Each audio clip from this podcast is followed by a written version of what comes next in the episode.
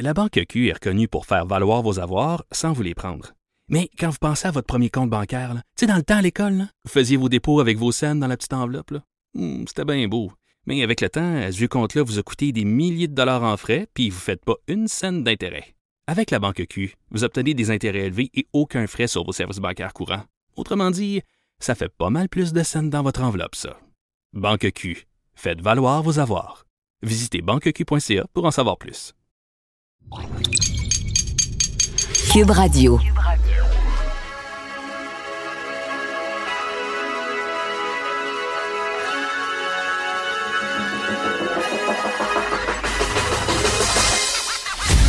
Jonathan Trudeau. Joe, Joe Trudeau et Maude Boutet.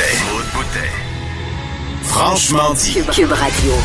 Bon mercredi, aujourd'hui on est le 6 mai 2020. Mon nom est Jonathan Trudeau. Bienvenue à Cube Radio. Bienvenue dans Franchement dit. Bonjour Maude Boutet. Salut, Jonathan Trudeau.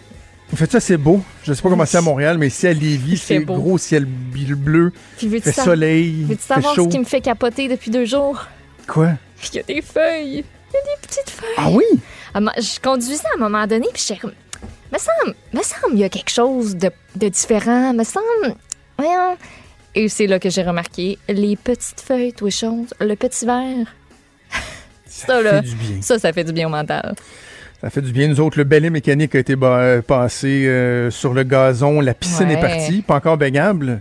Pas juste la température, là, mais la, la- la qualité de l'eau, c'est pas encore baignable, mais il y a de l'espoir. On a des projets de paysagement, d'aménagement. On va encore encourager nos entrepreneurs. Si on est pour passer l'été à pas sortir de la cour, on va optimiser la cour. Ben, Il y a beaucoup Alors, de gens qui, euh, euh, voilà. qui c'est ça qu'ils vont faire. Par exemple, bon, comme il n'y a pas de, de possibilité de voyage ou que les voyages ont été annulés, remboursés, ben finalement, ça va être la piscine dans le cours. Tu sais, le projet que tu, tu reportes jusqu'à temps que là, ben, t'aies le lousse nécessaire pour, pour le faire, puis que tu te dis, ben, crime, passer tout mon temps chez nous, Exact. on peut-tu bien? Puis J'ai hâte de voir parce qu'on a un rendez-vous à la fin de la semaine avec euh, une personne en aménagement paysager. Ouh. Et j'hésite entre me dire que ils doivent avoir moins de contrats qu'à l'habitude parce que veux, veux pas, il y a plein de gens qui sont dans des situations plus précaires, Ouais. donc ils vont peut-être repousser des projets, ou me dire que au contraire, il y a peut-être bien, bien, bien du monde comme nous autres qui se disent si on est pour euh, rester confiné, euh, c'est cette année qu'on va faire nos projets puis passer du temps dans la maison. Ouais. Fait que j'ai hâte de voir ils vont venir vendredi, qu'on va parler de notre projet, s'ils vont me dire genre alors ça va aller à la dernière semaine du mois d'août. ou s'ils vont être- ils seraient disponibles la semaine prochaine, tu sais, tu comprends? J'ai hâte, Ouais, ouais. euh, j'ai hâte de voir ça. Euh, je veux, euh, je veux revenir sur le, le point de presse euh, d'hier du, du gouvernement. Et euh, euh, ouais, je l'ai fait-tu? Bon, non, j'avais pensé euh, ramener à la petite trame de l'édito, là, mais on va faire ça euh, freestyle euh, en jasant.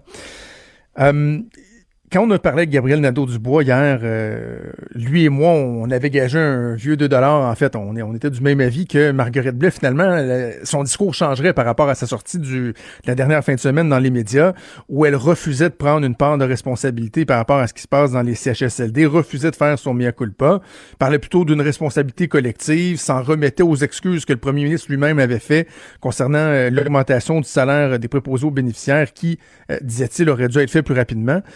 Et euh, M. Nadeau-Dubois et moi, on se disait, cette position-là, elle, elle est intolérable. Et on, on était certain qu'elle serait modulée. Ça a été le cas. Mais je sais pas toi, mais moi je suis totalement resté sur mon appétit parce que Ouais. il y aura, euh, ça aura pris comme quelques questions des journalistes pour que Mme Blais glisse Je prends ma part de responsabilité. Elle l'a répété une ou deux fois, là. Je prends ma part, un peu hein, comme si elle lisait sur le bout de papier ce qu'on lui avait scripté, là. Je prends ma part de responsabilité, mais, cela étant dit, je vais prendre l'ensemble de mes collègues avec qui j'ai travaillé dans les précédents gouvernements pendant cinq ans, sous euh, Jean Charest, sous euh, Philippe Couillard. Je vais les prendre et je vais les garrocher en dessous du bus et je vais me laver les mains tel Ponce Pilate. Je vais m'en laver les mains. Parce que dans le fond, c'est ça qui est arrivé. Je- Les excuses de. ah, c'est même pas des excuses, la reconnaissance d'une partie du, du blâme de Marguerite Blais, c'était quelques mots, mais connaissant le fonctionnement euh, euh, des gouvernements et de ce gouvernement-là, je pense que les, euh, les stratèges et M. Legault lui-même étaient assez intelligents pour dire à Mme Blais Marguerite, t'as pas le choix, t'as pas le choix de prendre une partie du blâme, ça passe pas, ça ne fonctionne pas. Donc, elle l'a dit, mais dans les faits, est-ce que son discours tendait à démontrer que telle ou telle, telle, telle affaire aurait dû être faite plus rapidement ou non, c'est pas vrai. Et une des questions que je pose dans la chronique que j'ai publiée dans le Journal de Québec, le Journal de Montréal euh, ce matin, si j'avais à résumer, toutes les questions qu'on pourrait poser à Mme Blais, c'est la question la plus fondamentale. Si vous constatiez sous Jean Charest, sous Philippe Couillard, que vous n'aviez pas le, le, poids nécessaire pour apporter les changements, parce qu'elle disait, oh, vous savez, je relevais du ministère des Familles, je ne relevais pas du ministère de la Santé. Euh, pourquoi vous ne l'avez pas dit? Pourquoi vous n'avez pas dénoncé l'incurie, dénoncé l'incompétence de ces gouvernements-là qui n'osaient pas agir? Pourquoi il aura fallu que vous reveniez en politique sous la bannière la Coalition Avenir Québec en 2018, trois ans après votre départ, euh, 11 ans après votre arrivée en politique, pour dire que finalement, euh, il y avait eu des manques graves et qu'il n'y avait rien qui avait été fait. Pourquoi ne pas l'avoir dit? Si c'était si évident que ça pour vous. Si vous, vous vouliez changer les choses, Madame Blais, mais que ce sont les autres qui n'ont pas voulu, qui vous écoutaient pas, qui bougeaient pas, pourquoi ne pas l'avoir dit, sachant l'amour que vous avez pour les aînés? Ça, personne n'en doute, là. Je trouve que c'est facile. C'est facile, facile, facile. Puis, j'insiste là-dessus, là, on en parlait hier, je l'ai écrit ce matin, je le répète, ce serait totalement injuste d'imputer la totalité de la responsabilité de ce qui se passe en ce moment dans nos CHSLD à Marguerite Blais. Voyons donc. C'est la somme d'années, d'années, comme Pauline Marois, par exemple, l'a dit, de gouvernements successifs qui ont soit pris pour acquis cette clientèle-là, qui ont sous-estimé les problèmes, qui n'ont pas été assez courageux pour agir. C'est la faute de bien des gens. Le seul problème, c'est que dans le cas de Mme Blais, elle a été identifiée pendant des années comme étant la sauveuse des aînés, la Wonder Woman des aînés. Et il y a le principe de la responsabilité ministérielle, l'imputabilité dont on parlait avec Gabriel Nadeau-Dubois quand vous êtes à la tête d'un ministère, malheureusement, même si des fois c'est pas vous concrètement qui posez des gestes ou qui ne posez pas certains gestes, la responsabilité, elle vous incombe. Moi, j'aurais juste voulu qu'un peu comme François Legault l'a fait euh, il y a deux semaines, elle, elle reconnaisse de façon franche et honnête que jusqu'à un certain point, il avait failli. Mais que, par exemple, et qu'elle s'en excusait, mais que ce n'est pas une raison pour baisser les bras, qu'elle va se retrousser les manches, qu'on va faire un amende honorable, qu'on va changer les choses, et non pas de se décharger de sa responsabilité. C'est pour ça que j'insiste là-dessus. La, crise, elle continue euh, à avoir cours. Euh, probablement que ça, ne règle rien de, s'attarder à ce point-là, mais il reste que juste par honnêteté intellectuelle, moi j'aurais aimé ça que la ministre responsable des aînés nous dise j'ai été là pendant sept ans au cours des, des 13 dernières années. Et vous savez quoi, je, ne peux pas faire autrement que de sincèrement euh, m'en excuser et prendre une part de la, responsabilité, même si elle ne me revient pas entièrement.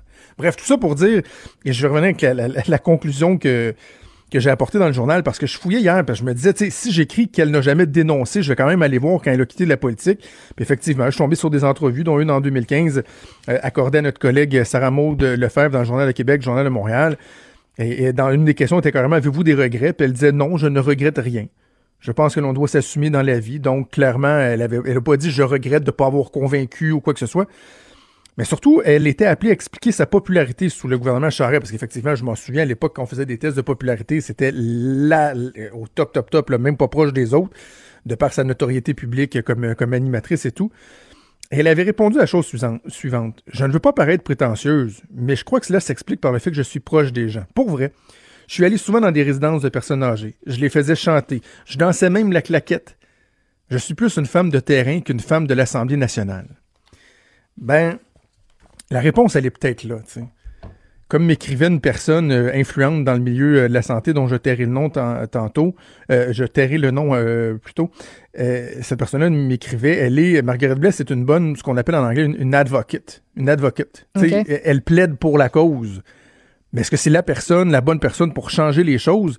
Elle le dit, là, elle est plus à l'aise à divertir les personnes âgées, à leur parler, à les aimer, à, les apprécier, mais que d'être sur, le, terrain de l'Assemblée nationale à faire changer les choses. Exact, mais on l'a vu un peu euh, avec toutes ces tournées qu'elle a fait dans différents, dans différents milieux de vie. Hein. Oui, je suis sûr qu'elle a fait du bien à beaucoup, beaucoup d'aînés. C'est sûr. Puis elle aussi, ça a dû lui faire du bien. Là. Elle avait l'air contente de le faire. Puis d'aller, oui, constater sur le terrain, mais on s'entend que ça lui faisait plaisir à elle aussi d'aller. Absolument. D'y aller. sinon, elle ne l'aurait pas fait. Bref, je trouve juste que ce, cette incapacité-là à vraiment, euh, de façon juste, prendre sa part de responsabilité, ça n'honore pas Mme Blais. Qui, euh, au-delà de ça, a une, une, une, belle carrière, une femme que tout le monde apprécie. Je trouve seulement que ça ne l'honore pas parce que les Québécois, je pense qu'on on est assez. Euh, on répond bien aux excuses, puis à la franchise, puis à l'honnêteté. Euh, François Legault, ça l'a bien servi dans le passé là, de s'excuser, de reconnaître ses torts, puis ça. le fameux faute avouée à moitié pardonnée. Nous autres, je pense qu'au Québec, c'est faute avouée aux trois quarts et demi pardonnés. On, est capable. Mais j'aurais aimé que, que, que Mme euh, Blais euh, fasse preuve de cette transparence, de cette franchise, de cette honnêteté. Ça n'a pas été le cas. Et pour le reste, ben, François Legault aura l'occasion de faire des choix éventuellement qu'on, qu'on à propos de la, la composition de son gouvernement. Alors voilà, on va faire une première pause. On revient, bougez pas. La Banque Q est reconnue pour faire valoir vos avoirs sans vous les prendre. Mais quand vous pensez à votre premier compte bancaire, tu sais, dans le temps à l'école, vous faisiez vos dépôts avec vos scènes dans la petite enveloppe. Hmm, c'était bien beau.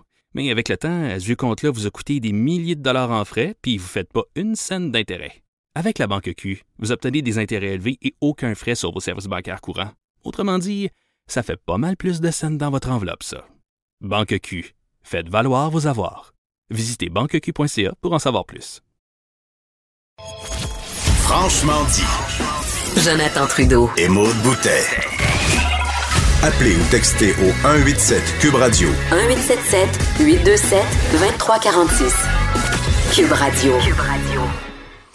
Peut-être qu'un des secteurs dont on parle pas suffisamment depuis le début de la crise, c'est tout le secteur euh, agroalimentaire. Bon, on parlait avec euh, Sylvain Charlebois la semaine dernière des impacts sur le panier d'épicerie, sur euh, le sang des agriculteurs, mais on en parle très peu. Et là, pourtant, ce matin, on nous rappelle que la situation, elle est particulièrement problématique pour les éleveurs de porc, les éleveurs de bœuf, même de volailles, qui sont aux prises avec une chute de la demande des consommateurs, particulièrement avec la, fermeture euh, des restaurants. Ils ont des surplus. Il y a des abattoirs qui ont été touchés par la COVID-19, donc ils peuvent pas acheminer euh, les animaux vers les abattoirs. Bref, il y a une problématique euh, qui est fort importante. On va en discuter avec Louis-Philippe Roy, lui-même producteur de porc à Saint-Michel de Bellechasse. Il est également deuxième vice-président des éleveurs de porc du Québec. Monsieur Roy, bonjour. Bon matin, Monsieur Trudeau. Bon, euh, on va commencer par essayer de, démêler les choses et d'expliquer euh, à nos auditeurs euh, la situation parce que je regardais dans la section argent dans le Journal de Québec, Journal de Montréal aujourd'hui. D'un côté, on nous dit on crée une pénurie dans certaines grandes chaînes comme les Costco et on va même imposer des restrictions sur le nombre de, de, produits qu'on va acheter. Mais de l'autre côté, on nous parle euh, de, de procéder à de l'abattage humanitaire, par exemple de porc, parce qu'il y a des surplus qu'on n'est pas en mesure euh, d'acheminer euh, à l'abattoir. Comment on explique cette problématique-là? Je vous dirais, ça, le, la problématique a commencé là, au tout début, euh, les cas de, coronavirus au niveau des abattoirs. Pour, pour le Québec, là, pour les États-Unis, c'est un autre, euh, c'est toute une autre histoire, mais pour le Québec, euh, là, à peu près un mois, il y a eu fermeture euh, de l'abattoir à Yamachiche qui appartient à Olimel. Et euh, cet abattoir-là abat par semaine 28, 28 000 porcs par semaine. Donc, en l'espace de deux semaines, on s'est ramassé avec une espèce de bulle, avec des, dans notre jargon qu'on appelle des ports en attente, des ports qui sont prêts pour l'abattoir dans les bâtiments, mais qui ne peuvent pas sortir. Donc, avec une bulle de 60 000 ports. Euh, dans les autres abattoirs, euh, surtout dans c'est euh, c'est l'animal qui a le plus de problématiques. Il y a aussi le ralentissement de la chaîne à cause des, des mesures mises en place, là, le 2 mètres, et le protocole qui a été mis en place avec la santé publique. Euh, donc, elle a ralenti la chaîne. Donc, on s'est ramassé rapidement à faire grossir cette bulle-là de port en attente. Puis, à matin, on parle aux, alentours de, de, 100 000 parts. Fait pour les États-Unis, ben, c'est un autre contexte. Ben, c'est sensiblement la même chose, mais il y a eu beaucoup, beaucoup de cas dans les abattoirs des États-Unis. Je vous dirais que pratiquement tous les jours, il y a des fermetures d'abattoirs dans le bœuf, dans le porc. Donc, c'est vraiment une période qui est très difficile euh, pour notre secteur. Quelle est la, fenêtre euh, d'opportunité pour euh, le moment où un porc vient à maturité et le moment où, par exemple, il, est trop tard pour, euh, pour l'envoyer, à l'abattoir? Puis je dirais même pourquoi, à un moment donné, en fait, il y a un moment où, il est trop tard? C'est pas une question trop tard, c'est plus la façon qu'on travaille avec nos acheteurs au Québec, c'est qu'on a des, des poids à respecter, là, des grilles euh, de, poids à respecter. Et euh, ça, ça va aux alentours des marchés, l'offre et la demande. Là, surtout, on veut pas de grosses pièces, on veut pas non plus de plus petites pièces, donc des, des, des ports qui sont assez uniformes. Et au Québec, on parle autour d'un poids carcasse euh, de, de 107 kilos de moyenne. Et présentement, on est à 113, 114. Euh, comme chez nous, la semaine passée, on a, on a sorti euh, la livraison pour les poids étaient autour de 120 kilos. Donc, pour le producteur, ben, c'est un coût supplémentaire d'alimentation. Euh, c'est un stress aussi pour les animaux. Hein. Les animaux grossissent dans, dans, leur enclos, ils peuvent pas, euh, peuvent pas être sortis, donc ils commencent à avoir du stress, ils commencent à avoir euh, la compétition au niveau de la mangeoire. Donc ça peut amener des problématiques aussi. Eh, je suis vraiment un néophyte en la matière, puis je trouve ça super intéressant d'avoir l'occasion de, vous poser des questions là-dessus, euh, Monsieur Roy. Jusqu'à quel point, par exemple, vous, vous êtes un producteur, là, jusqu'à quel point, en termes de votre votre capacité au niveau physique, vous êtes toujours au, vous frôlez toujours, par exemple, le 100%, c'est-à-dire qu'au fur et à mesure qu'il y a des porcs qui s'en vont à l'abattoir, il y a des, des des, jeunes pousses, là, des petits porcelets qui arrivent puis qui prennent leur place. Comment il, s'opère ce roulement-là?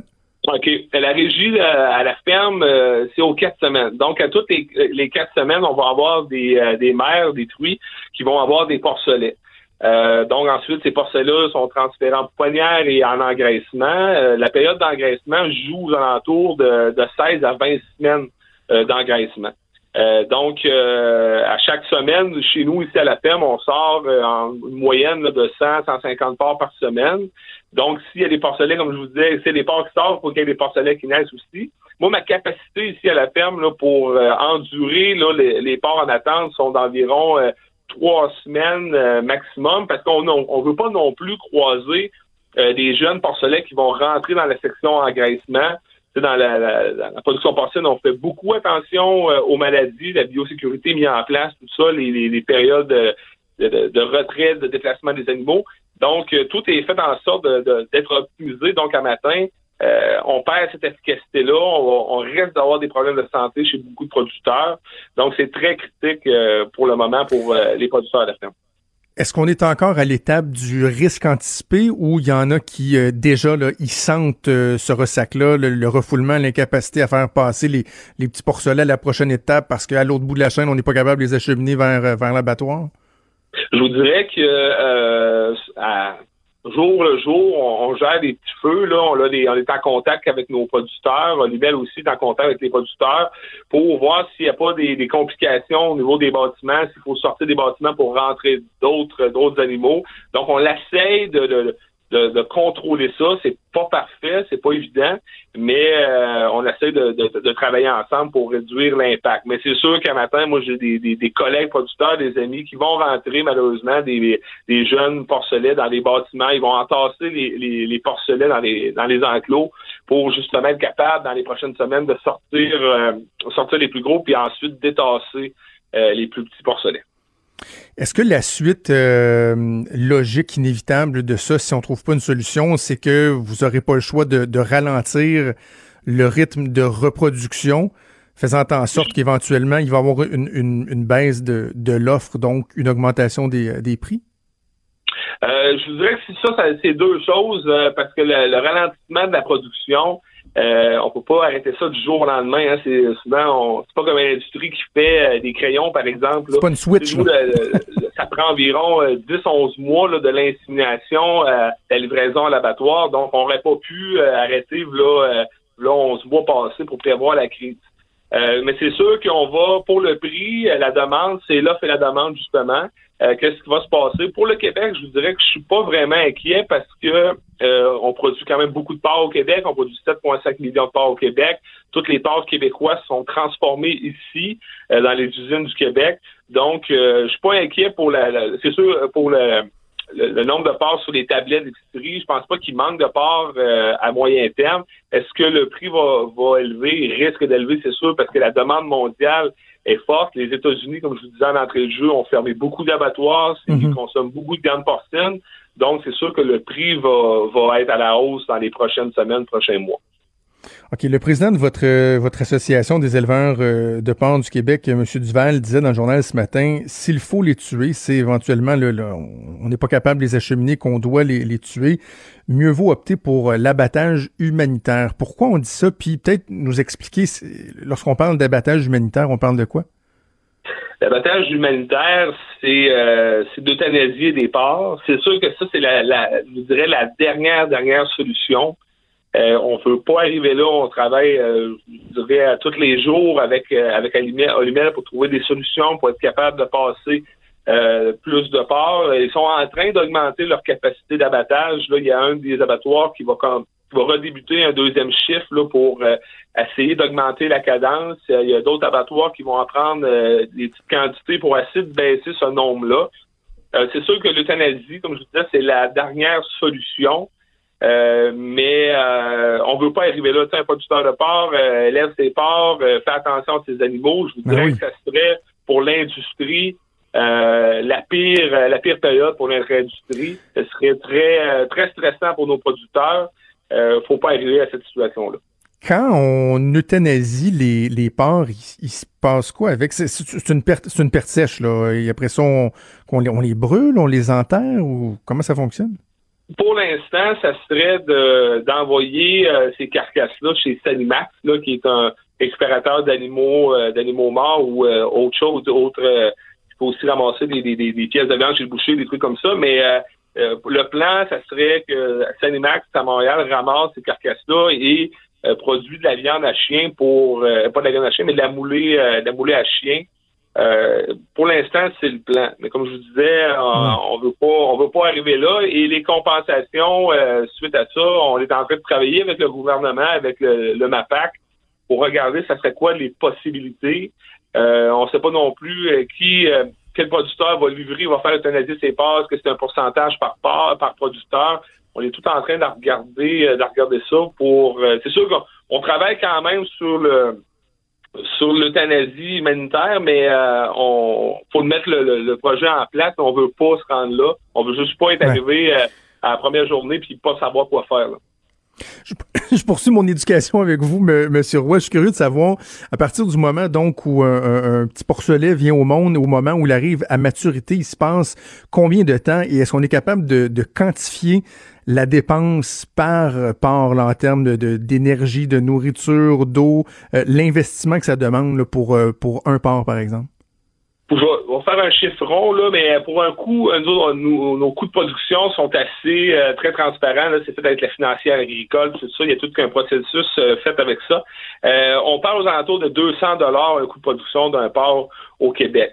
Donc, c'est sûr que si, il y a euthanasie, ben, on va essayer de, compenser les producteurs. il y a le programme aussi, le programme assurance stabilisation des revenus agricoles qui est, qui est toujours en place dans le secteur du porc, qui pourrait contribuer. Euh, donc, on est en train de regarder des possibilités pour qu'il y ait le moins d'impact possible pour les producteurs. OK. Bon, on va vous souhaiter ben, peut-être un mot sur l'aide d'Ottawa, parce que j'ai vu qu'il y avait euh, une aide de 252 millions qui a été euh, annoncée hier. Bon, de cette enveloppe-là, il y a 60, 77 millions qui vont être consacrés à la protection des employés, les mesures sanitaires, etc. C'est pas suffisant, ça?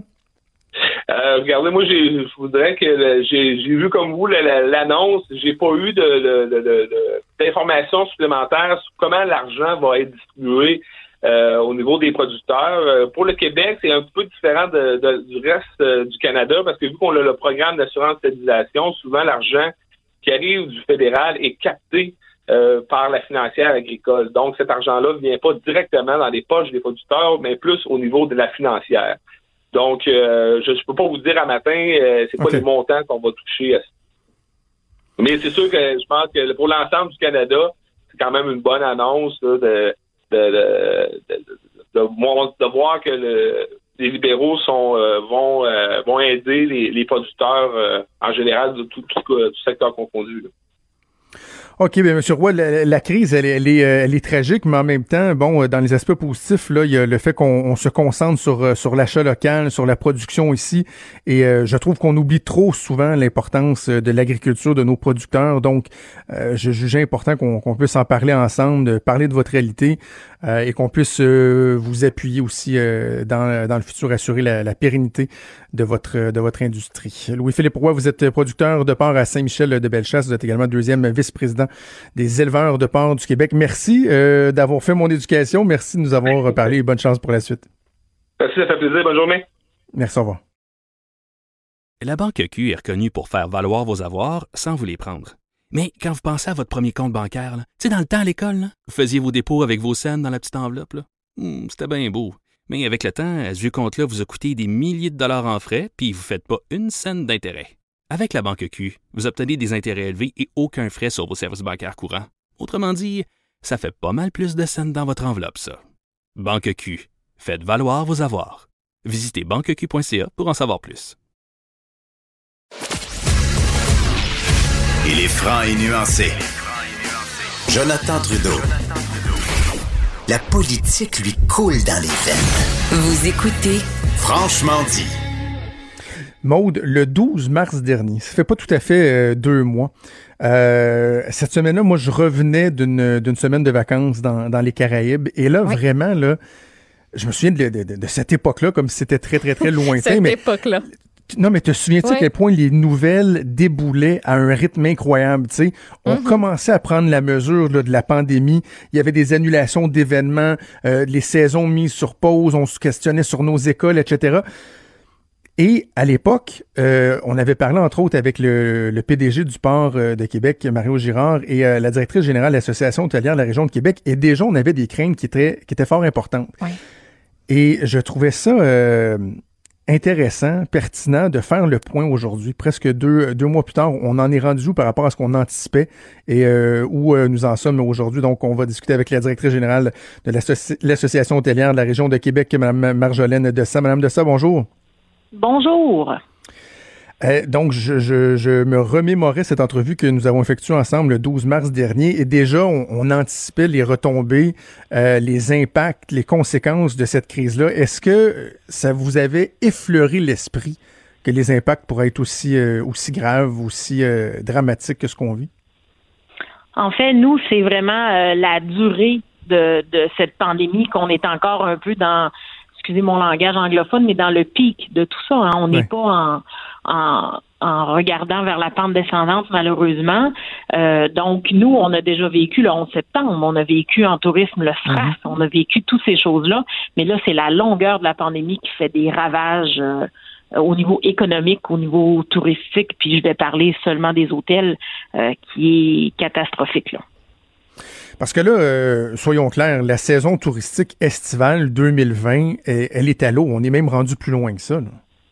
Dans ce qu'on connaît, effectivement, parce que la clientèle euh, des États-Unis, la clientèle de l'Ontario, du reste du Canada et la clientèle, bien sûr, internationale qui voyage. Je veux dire, la masse touristique, c'est toujours l'été parce que c'est là que les écoles sont en congé.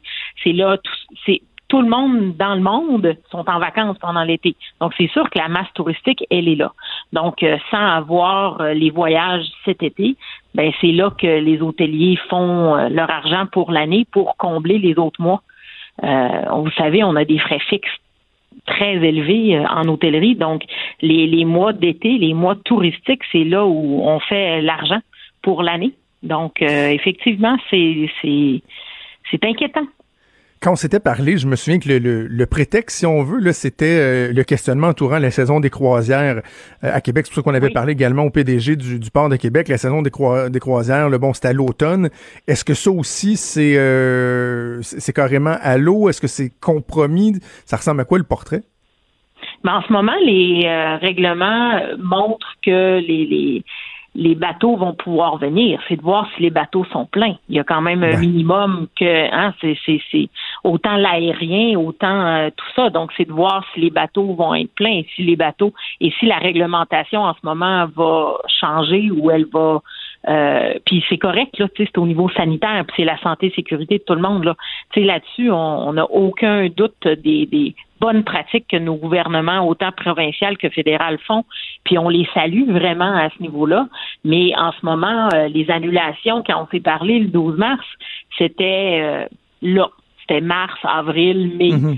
Mais là, c'est juillet jusqu'en décembre, là, les annulations. Là. On est en haut de 300 millions de dollars en revenus d'annulation qui sont faits pour l'hôtellerie à Québec. Donc ça, ça impacte même pas les restaurants, les activités, les sites, Ah, les c'est- attraits. C'est de l'argent, là.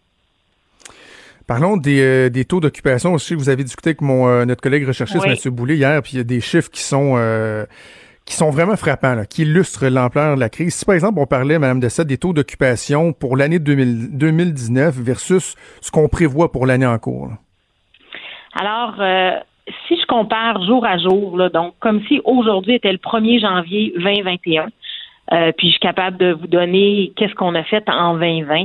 On arriverait à peu près un pourcentage de taux d'occupation de 20% Donc régionalement, là on parle autant la côte de Beaupré que Port-Neuf, que l'île d'Orléans, que le centre-ville de Québec. Donc régionalement, on parlerait de 20% versus l'an dernier où on a fini à 69,5 euh, au niveau du taux d'occupation pour l'année.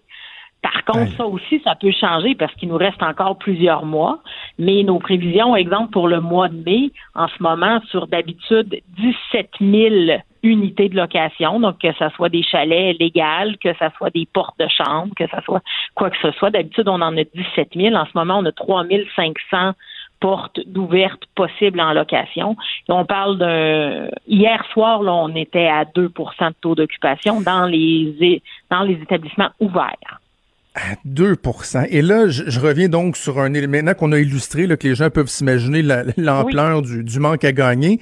Je reviens sur un élément que vous avez mentionné en début d'entrevue. Ce sont les coûts fixes. Parce qu'il y en a peut-être qui disent, ouais, ben là, on met ça sur pause, puis quand ça va repartir, on repart la machine. Mais pendant qu'il y a 2% de taux d'occupation dans une journée comme, comme hier, euh, il y a des coûts fixes qui sont incontournables qu'on doit continuer à débourser en tant qu'hôtelier.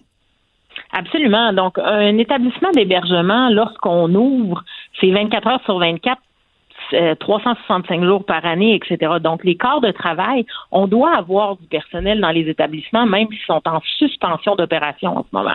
Donc, euh, il y a quand même quelqu'un qui euh, fait le tour des chambres. On doit, en bon québécois, flocher les toilettes. On doit ouvrir les éviers pour faire couler l'eau. Tu sais, il y, a une maintenance qui doit se garder. C'est une masse d'eau massive dans, des bassins d'eau. Donc, on veut s'assurer qu'il n'y a pas de, de bactéries ou quoi que ce soit. Donc, ça, ça continue. Vous pouvez imaginer un commerce que d'habitude, on ferme la porte à 5 heures le soir, mais un hôtel, c'est pas ça. Un établissement, on doit avoir quelqu'un en tout temps.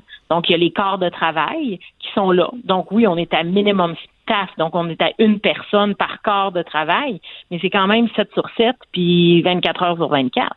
Et ensuite, on doit également compter, vous savez que la taxe municipale, la taxe foncière pour nous est calculée sur les revenus. Donc, Québec, Québec, on a vécu des, des années records les dernières années mhm. pour euh, l'industrie hôtelière et on est très, très heureux. Euh, mais par contre, là, on, le revit que nos taxes ont été basées sur les revenus de 2018-2019 quand les rôles d'évaluation ont été faits. Et là, on, arrive avec des, des, prix. Une chambre, par exemple, en taux, en coût fixe. Donc là, on va parler d'hypothèque du bâtiment parce qu'on n'est pas en location, hein, c'est pas des bails. Euh, c'est très rare les établissements qui louent un établissement, elle leur appartient. Donc on a l'hypothèque, on a également euh, les taxes, on a les assurances que dans la dernière année, euh, ça a triplé avec tous les problèmes de, de que le Québec a eu, même nos assurances personnelles ont augmenté énormément dans les deux, trois dernières années. Donc, c'est la même affaire au niveau commercial. Donc, euh, les assurances Hydro-Québec, c'est des frais massifs. Mhm. Le gaz naturel, c'est toutes des choses qu'on ne peut pas couper du jour au lendemain dans un établissement. Et ce qui est frappant dans ce que vous dites, c'est qu'on se rend compte que euh, c'est pas comme un chalet où on dit bon, on ferme pour la saison, on met des couvertes, euh, c'est divin, puis euh, on reviendra. Tu sais, je, me faisais le parallèle dans ma tête, c'est un peu comme une voiture. Qu'on dit une voiture, c'est fait pour rouler, c'est pas fait pour pas mm. rouler. Si tu laisses euh, à pas bouger, les freins vont coller. Les, c'est la même chose pour un hôtel. Là. Vous parliez, c'est ridicule, mais flusher toilette, éviter qu'il y ait de la moisissure, que il, il doit y avoir une, certaine activité parce qu'à un moment donné, sinon il y aura des impacts, une, une espèce de décrépitude qui pourrait qui pourrait s'opérer. Absolument. Et puis nos établissements, pour nous, c'est important de garder euh, ça euh, au niveau, je veux dire juste au niveau, comme on parlait là, de l'eau. Euh, je veux dire, on veut pas vivre quand tout ça va réouvrir des legionellos de ce monde là. Ben donc on doit, c'est correct, ça fait partie de la routine et ça fait partie de la routine depuis des années. Donc même dans des semaines plus tranquilles, il y a quand même une maintenance qui doit se garder. Tu sais, on, on crie pas on crie pas sur les toits qu'à cause de la pandémie, là, on vit ça. C'est aucunement le cas. Sauf que là, tout ça fait en sorte qu'on a des coûts. Par exemple, un établissement de trois étoiles dans le Vieux-Québec, euh, à l'intérieur des murs. Et vous le savez, vous vous promenez dans le Vieux-Québec, il y a beaucoup d'établissements de 30, 40 chambres hein, dans, à l'intérieur Mhm. des murs. Euh, souvent sont dissimulés. On pense que c'est des bâtiments euh, euh, de logement ou quoi que ce soit, mais c'est des établissements hôtelières ou des, des gîtes, des auberges, etc. Donc, un de trois étoiles à peu près, euh, qui s'est quand même bien tenu. Là. Il n'est pas à l'abandon non plus. On parle d'un taux fixe par chambre entre 65 et 73 dollars. Donc, dépendamment des, des, des, matelas à l'intérieur, de si dans les cinq dernières années, il a changé tout son mobilier, etc. Donc, à ce niveau-là, entre 65 et 73 dollars, qu'elle soit louée ou pas louée, cet argent-là sort des coffres des, des propriétaires. Ben oui. Cet été, Donc, c'est le coût fixe. Et je parle même pas là, des employés, des bouteilles de shampoing, euh, des frais de buanderie. Ça, ça va en plus de ces coûts-là. la dernière fois qu'on s'était parlé, on se disait que, bon, la, une, une piste de solution, c'est les Québécois, les Québécois qui vont Oui. voyager à travers la province. Là, on sait, j'ai l'impression qu'on sait même pas si on va pouvoir passer d'une région à une autre. Est-ce que tout va être correct? Par exemple, moi, je suis à Montréal. Est-ce que vraiment venir à Québec, ça va être raisonnable à ce moment-là? C'est difficile à prévenir, euh, à prévoir, en fait. Puis je me demandais, est-ce que votre, votre survie, entre guillemets, peut passer par le staycation? C'est quelque chose dont on parlait beaucoup il y a deux ans. Le fait d'être, de rester dans sa propre ville, mais d'aller se payer une nuit à l'hôtel, de sortir au resto, d'être directement en ville. Est-ce que c'est quelque chose qu'on pourrait encourager? Ah, Je crois que en tant que Québécois, en tant que gens, et puis autant le gouvernement québécois que canadien, je veux dire, ils mettent beaucoup d'argent euh, dans, dans des programmes d'entreprise, des mesures, autant le particulier également. Là, quand on parle à des contreparties, par exemple au Mexique, qu'il n'y a aucun argent, même au niveau social, qui a été donné, on est très, très chanceux. Donc ça, faut le dire. Et pour nous, c'est notre panier bleu en hôtellerie, ça va être ça, ça va être le staycation. Combien de gens qui vous écoutent en ce moment qui a jamais même fait un séjour à Québec, ben ça va être le temps de le faire. Vous savez, nos établissements, c'est toujours eux qui, euh, puis encore là, il y a plein d'entreprises philanthropiques, puis c'est pas ça que je discute. Mais lorsqu'on fait des, des encans, des tirages ou quoi que ce soit, des séjours dans les hôtels, ben il en donne beaucoup. Donc ça va être notre manière de donner en panier bleu pour nos établissements, de dire ben écoutez, on va sortir, on va pouvoir vivre autre chose que nos quatre murs de notre maison, de notre condo, de notre appartement, pour justement dire allons visiter notre ville sans puis allons quand les restaurants vont ouvrir également, allons dans nos restaurants, puis ben au lieu de prendre une demi-bouteille de vin parce qu'on peut pas conduire, vu qu'on va coucher à l'hôtel, ben on va pouvoir la finir notre bouteille de vin parce qu'on prendra pas la voiture. Moi, depuis des années, mon mari et moi, c'est ce qu'on fait une fois l'hiver, une fois l'été. Euh, encore là, je suis dans le domaine touristique, donc pour moi, c'est que normal de le faire, mais euh, on reste dans différents coins de la région, une fois l'été, une fois l'hiver. Ça encourage le local. Et pour nous, ça nous fait vivre des expériences phénoménales parce que quand je rentre en ville pour le festival d'été, puis je reprends ma voiture et je repars après le spectacle, puis j'ai peut-être soupé au restaurant ou pris une consommation avant d'aller au spectacle et tout ça, euh, ben ça fait en sorte que oui, j'aide l'économie, sauf que une fois que mon spectacle est terminé, puis je rembarque dans ma voiture, mon, expérience se termine. Québec, on a la chance d'être une des villes les plus euh, les plus visitées par le reste du Québec à la norme. Donc, on a la chance d'avoir autant les musées que les belles rues à se promener dans le Vieux-Québec, que les espaces verts à 20 minutes du centre-ville. Donc là, il faut revenir, il faut redécouvrir notre, notre, notre destination. La région entière, il y a des gens qui sont plus nature que centre-ville. C'est parfait. On a cette chance-là à Québec. Madame Desson, on a parlé donc euh, des touristes qui sont pas au rendez-vous, des frais fixes, ça rend ça difficile pour euh, les propriétaires, assurément, euh, des hôtels, mais faut pas oublier aussi qu'il y a des, des employés, là. Et, il y a un paradoxe, un parallèle qui, qui, qui est absolument frappant quand on pense qu'il y a à peu près un an, jour pour jour, c'était une des industries, comme bien d'autres, qui était touchée par la pénurie de main-d'œuvre. Là, euh, ça ressemble à quoi le portrait de l'emploi aujourd'hui pour les, les employés de, de, de l'hôtellerie? Mais le 3 mai 20 euh, 2019, là, euh, on faisait des entrevues mentionnant que pour la saison touristique, il nous manquait encore 1500 employés, euh, juste en hôtellerie pour la région de Québec. Au total, le Québec entier pour tout domaine touristique, en mai 2019, la campagne était pour 20 000 en personnes pour venir travailler. Il nous manquait 20 000 travailleurs pour la saison touristique. Aujourd'hui, la région de Québec, euh, on a euh, 6 350 employés. Donc, c'est euh, entre, dépendamment, là, c'est entre 94 et 97% de notre masse salariale juste en hôtellerie qui est sur euh, les programmes du gouvernement, là, que ce soit PCU, chômage, maladie ou quoi que ce soit. Euh, donc, c'est, c'est énorme. On n'est pas du tout en, en pénurie de main-d'œuvre. Et pour nous, la masse salariale, comme on a toujours dit, c'est entre 70 à 80% que c'est les préposés à l'entretien en hôtellerie. Donc, c'est eux qui, si on n'a pas de clients, ben c'est eux qu'on peut pas faire travailler malheureusement. Donc si on n'a pas nos taux d'occupation, euh, puis on le sait que cette année on n'aura pas nos taux d'occupation de comme on avait dans les années auparavant, euh, c'est c'est ça que nous que ça fait mal parce que quand on a euh, cinq arrivées, donc cinq dans le langage hôtelier, cinq check-in, j'ai pas besoin d'être quatre à la réception. Hein? Donc, euh, euh, à ce niveau-là, c'est tout ça. Donc, c'est de voir comment est-ce qu'on va pouvoir réembaucher graduellement euh, les employés. C'est des gens travaillants, c'est des gens qui qui ont l'industrie touristique, puis surtout le, le voyageur. Faut pas oublier la raison pourquoi on voyage, c'est la rencontre avec les gens, puis c'est d'apprendre des nouvelles coutumes, mœurs. C'est pour ça qu'on voyage, c'est pour s'apprivoiser de de, de, ce qu'on apprend de partout dans le monde et tout ça. Et c'est la même affaire à Québec. On a un accueil chaleureux, on est reconnu partout dans le monde pour ça. Euh, mais c'est ce qu'on doit pas lâcher, puis c'est ce que les établissements en ce moment ont des craintes dans les réouvertures de dire comment est-ce qu'on peut être accueillant chaleureux si on a un masque dans le visage. Tu sais. Beaucoup, beaucoup de questions, peu, peu de réponses, beaucoup d'inquiétudes. Euh, on va espérer que la, la, crise soit derrière nous euh, rapidement et que l'industrie pourra se, se, relancer. En tout cas, on, on va envoyer le message. On l'envoie là et on va envoyer le message de plus en plus aux Québécois euh, de profiter de notre Québec, de visiter, d'encourager notre, notre industrie. Euh, Marjane Dessa, vous êtes directrice générale de l'Association hôtelière de la région de Québec. Un gros merci nous avoir parlé. On pense à vous, lâchez pas.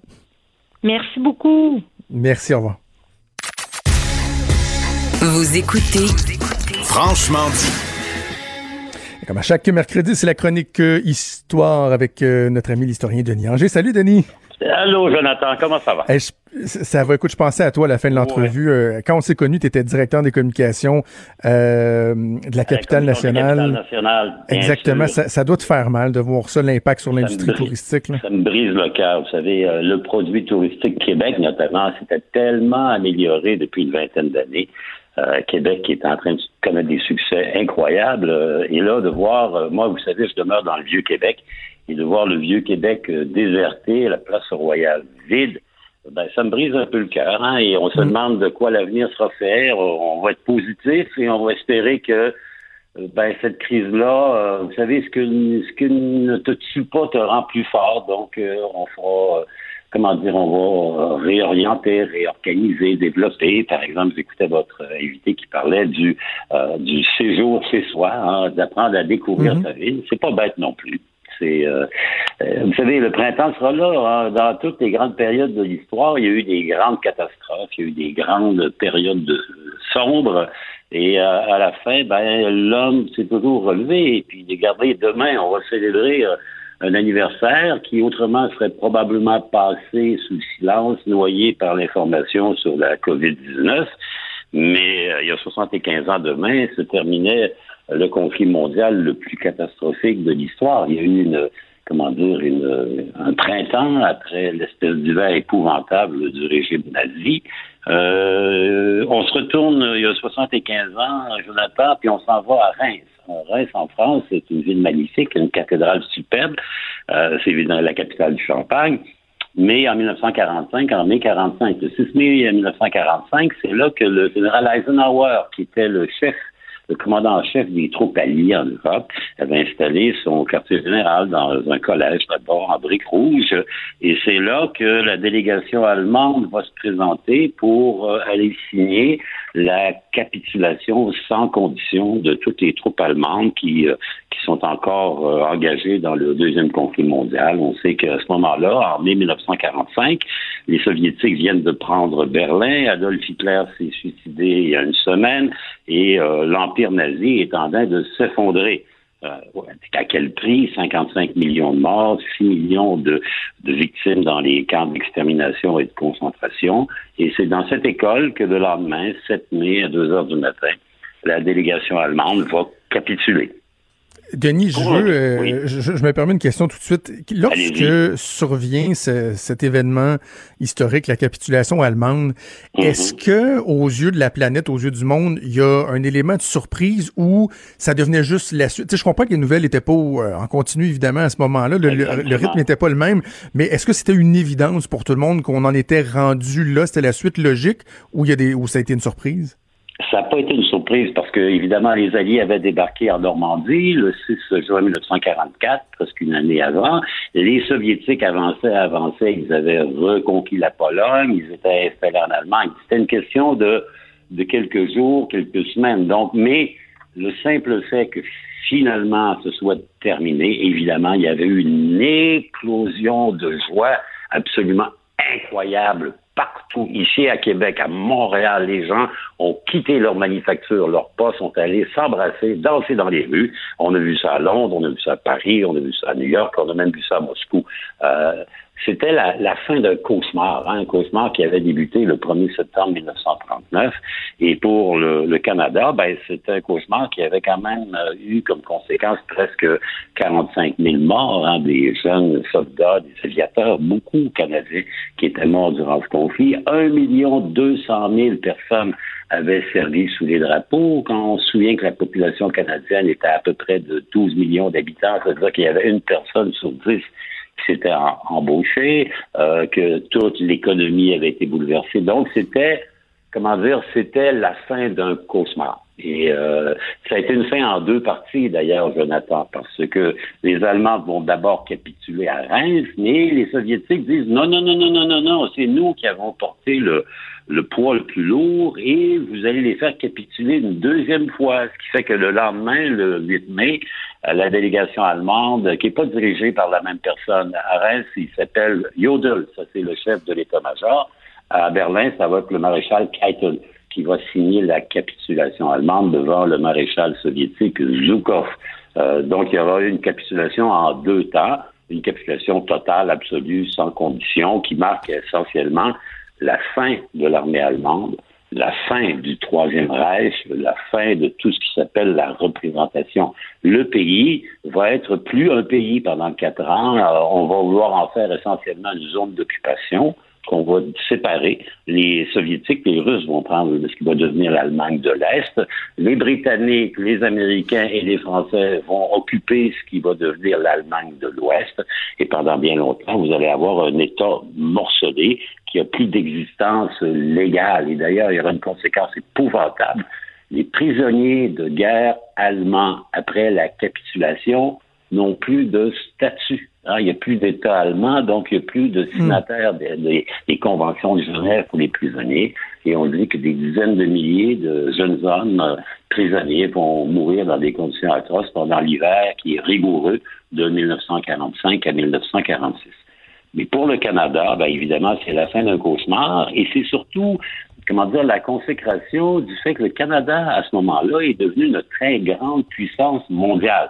L'Allemagne est détruite, l'Italie est détruite, le Japon va bientôt être détruit, et donc le Canada se retrouve euh, par hasard avec la troisième flotte la plus importante au monde, la quatrième force aérienne la plus importante au monde, et ça explique pourquoi encore aujourd'hui le Canada fait partie du G5 parce qu'en 1945, il est parmi les cinq plus grandes économies du monde. Évidemment, il n'a pas subi les destructions épouvantables de la Deuxième Guerre mondiale. Et donc, on va sortir de là quand même comme une puissance majeure. Ça ne va pas durer éternellement. Euh, très rapidement, la France, l'Angleterre et même l'Allemagne et l'Italie vont euh, redémarrer. Mais à ce moment-là, le Canada, ben, il a fait une contribution assez exceptionnelle sans euh, mhm. connaître les déchirements de la Première Guerre mondiale, la, la crise de la conscription, par exemple. Donc, c'est un anniversaire heureux. Vous savez, ça nous montre que peu importe la gravité de la crise, l'ampleur et la durée, parce que cette crise de la Deuxième Guerre mondiale, ça va durer six ans, ben, il y a toujours un peu de lumière au bout du tunnel. Et le 7 mai 1945, euh, ben, la lumière est apparue. Je me permets une dernière question avant qu'on se laisse, Oui, Denis. Lorsque euh, la capitulation est signée, la réaction dans le monde, que ce soit au Canada ou euh, auprès des autres alliés, est-ce que, est-ce que malgré la tragédie, euh, l'heure était aux, aux réjouissances? Est-ce que les, les, les populations ont envahi les rues pour, pour célébrer ou au contraire, c'était très sobre devant le- le- le- le- le- l'atrocité de, de cette guerre-là? Il y a eu un moment de folie complètement. D'ailleurs, je pense que le nombre de naissances dans les neuf mois qui ont suivi a été doublé.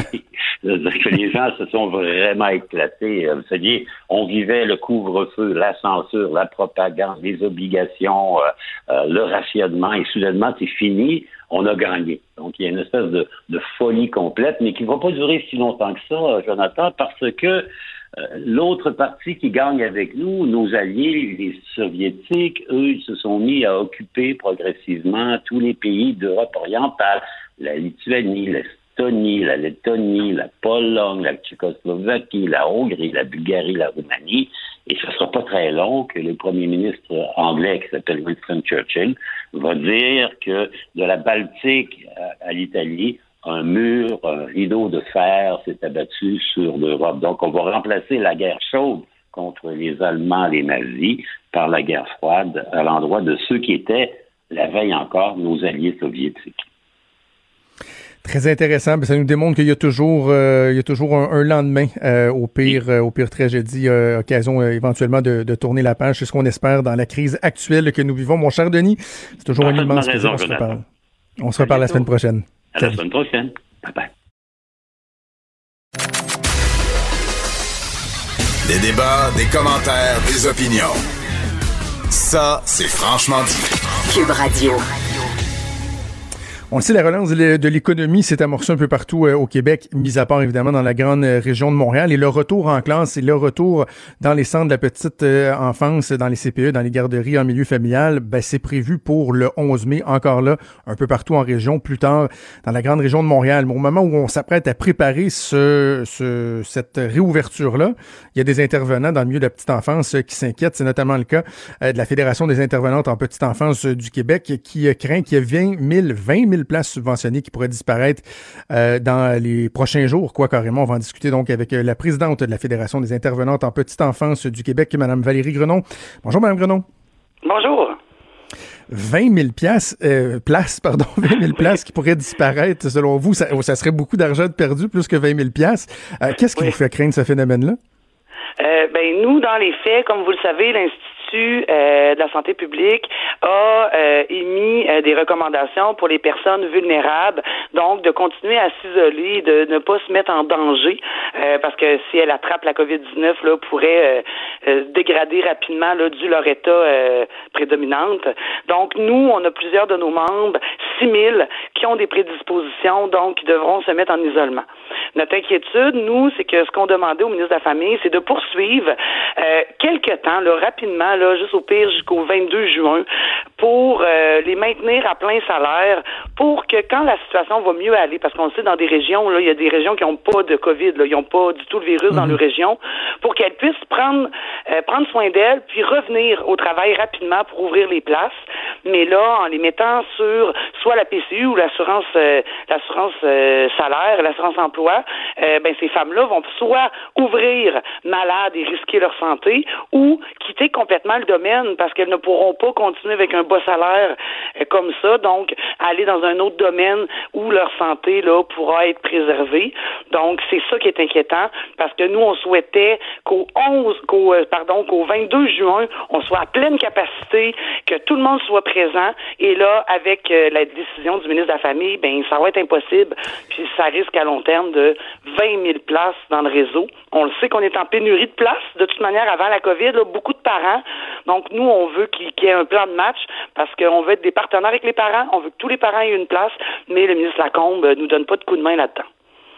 Bon, j'ai vu que le, ministre euh, avait répliqué à votre communiqué ce matin par une publication sur Facebook et lui il dit euh, on comprend qu'il y a des situations qui pourraient être déchirantes pour des intervenantes par exemple qui décideraient d'aller chercher la, fameuse PCU et de quitter ne serait-ce que temporairement leur emploi mais il dit Euh, les syndicats oublient de mentionner que depuis le 13 mars dernier, le gouvernement du Québec a quand même pris en charge les salaires de tous ces employés-là qui étaient euh, payés pour demeurer à la maison, alors que ce sont des, centaines de milliers euh, de Québécois, de Québécoises qui, eux, n'ont pas eu ce luxe-là, qui sont restés à la maison, mais qui ont dû aller chercher la prestation d'urgence ou, autre. Ils disent, dans le fond, vous avez quand même déjà été relativement choyés.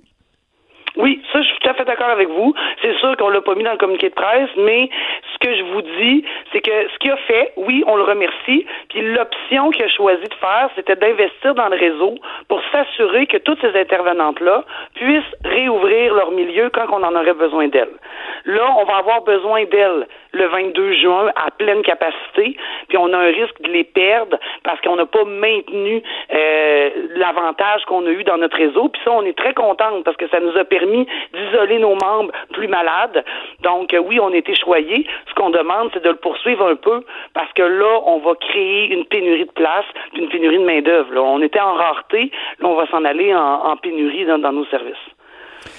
Je, Madame Grenon, de façon générale, là, je m'attends à ce que les, euh, euh, les, syndicats, dans une, dans une situation aussi particulière que celle qu'on vit, euh, s'élèvent, soient, soient responsables. Puis bon, j'ai notamment adressé des, des, reproches à la FAE qui, je trouve, avait une approche peu constructive. Et j'insiste sur le fait que je comprends que vous ayez des craintes, surtout les, personnes que vous représentez. C'est pas évident. Les règles de distanciation sociale, c'est pratiquement inapplicable euh, dans des, dans les services de garde. Mais je dois avouer que j'accroche un peu quand je vois une, déclaration comme celle que vous faites dans votre communiqué lorsque vous dites le gouvernement est à mettre en œuvre un plan de mise à pied massif pour mettre de côté les intervenantes expérimentées ou vulnérables. C'est odieux et scandaleux je trouve que c'est comme si on prêtait une intention au gouvernement, comme s'il y avait une espèce de malveillance derrière ça, une espèce de plan secret pour tasser des employés du réseau. Je, je, sais pas, j'accroche avec un ton comme celui-là, Mme Grenon. Comprends. Nous, en même temps, depuis le 13 mars, on mobilise nos troupes. On était ouvert en service de garde d'urgence à bas salaire. On est un des réseaux qui n'a pas eu de prime, même si on était ouvert euh, avec la COVID.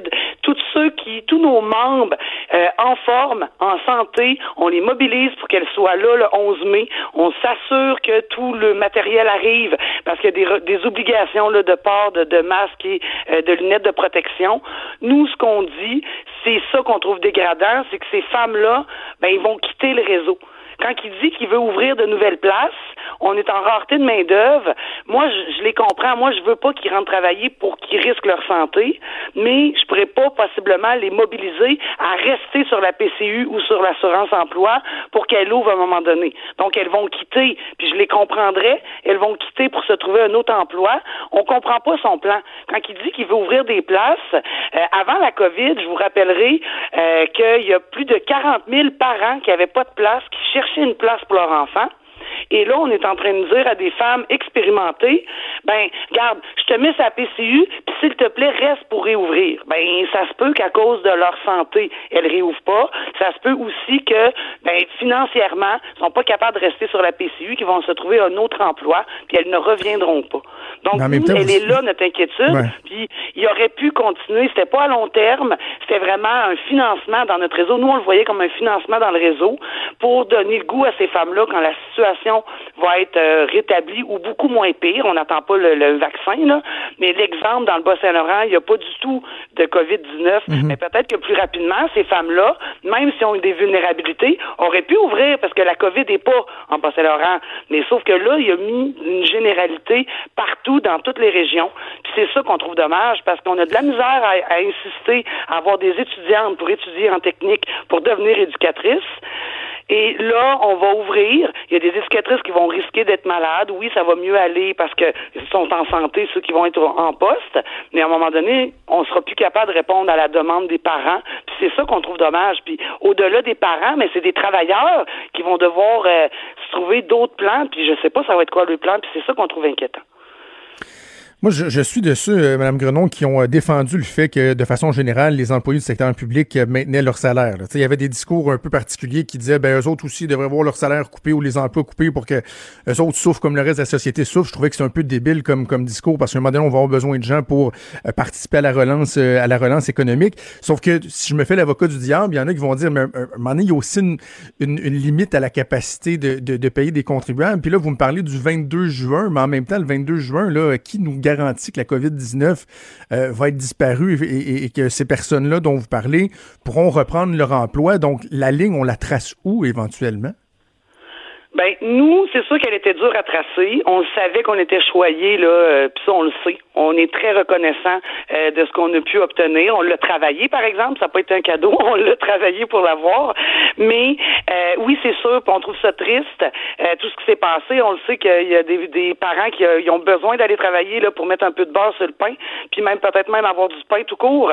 Mais euh, faut, faut, faut falloir tracer une ligne. Peut-être qu'il y a des gens que leurs maladies sont tellement graves qu'avec la COVID, vont devoir quitter complètement le réseau parce que le 0,5 ans, on le sait, euh, c'est des porteurs de virus tout court. Les parents euh, le savent très bien.